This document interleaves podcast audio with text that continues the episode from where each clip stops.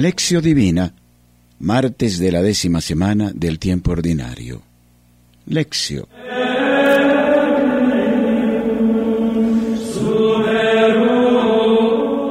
Del Evangelio según San Mateo capítulo quinto, versículos 13 al 16.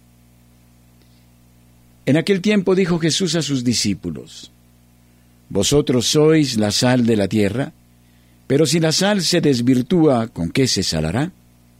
Para nada vale ya, sino para tirarla fuera, y que la pisen los hombres. Vosotros sois la luz del mundo. No puede ocultarse una ciudad situada en la cima de un monte. Tampoco se enciende una lámpara para taparla con una vasija de barro, sino que se pone sobre el candelero, para que alumbre a todos los que están en la casa. Brille de tal modo vuestra luz delante de los hombres, que al ver vuestras buenas obras den gloria a vuestro Padre que está en los cielos. Palabra del Señor. Gloria a ti, Señor Jesús.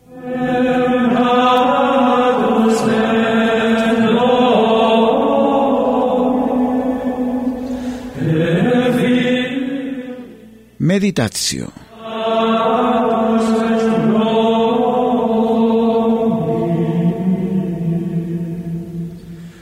Quien sigue el nuevo código de vida encerrado en las bienaventuranzas será sal de la tierra y luz del mundo.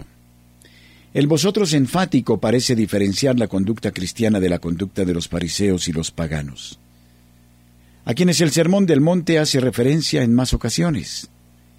La responsabilidad del cristiano, por otra parte, tiene un valor cósmico, planetario. La sal encierra una pluralidad de significados es un condimento insustituible. Posee propiedades conservantes.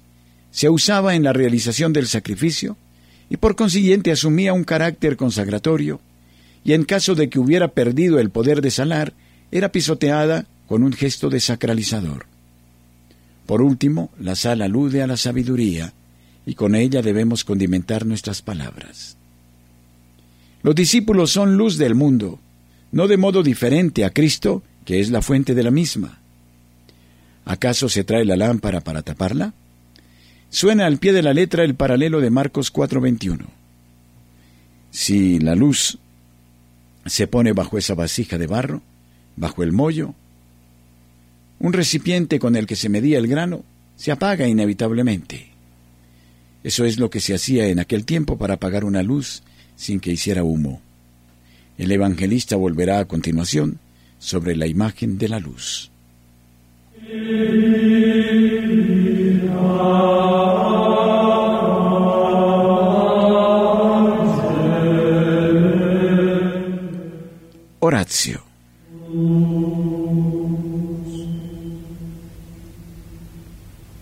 Señor, tú que has dicho, venid a mí y seréis iluminados, difunde tu luz en mi corazón Enciende mis sentidos con el fuego del Espíritu de Pentecostés, para que pueda yo caminar a la luz de tu rostro. Concédeme irradiar tu luz en medio de los hombres, para hacer desaparecer las tinieblas de la ignorancia y del pecado.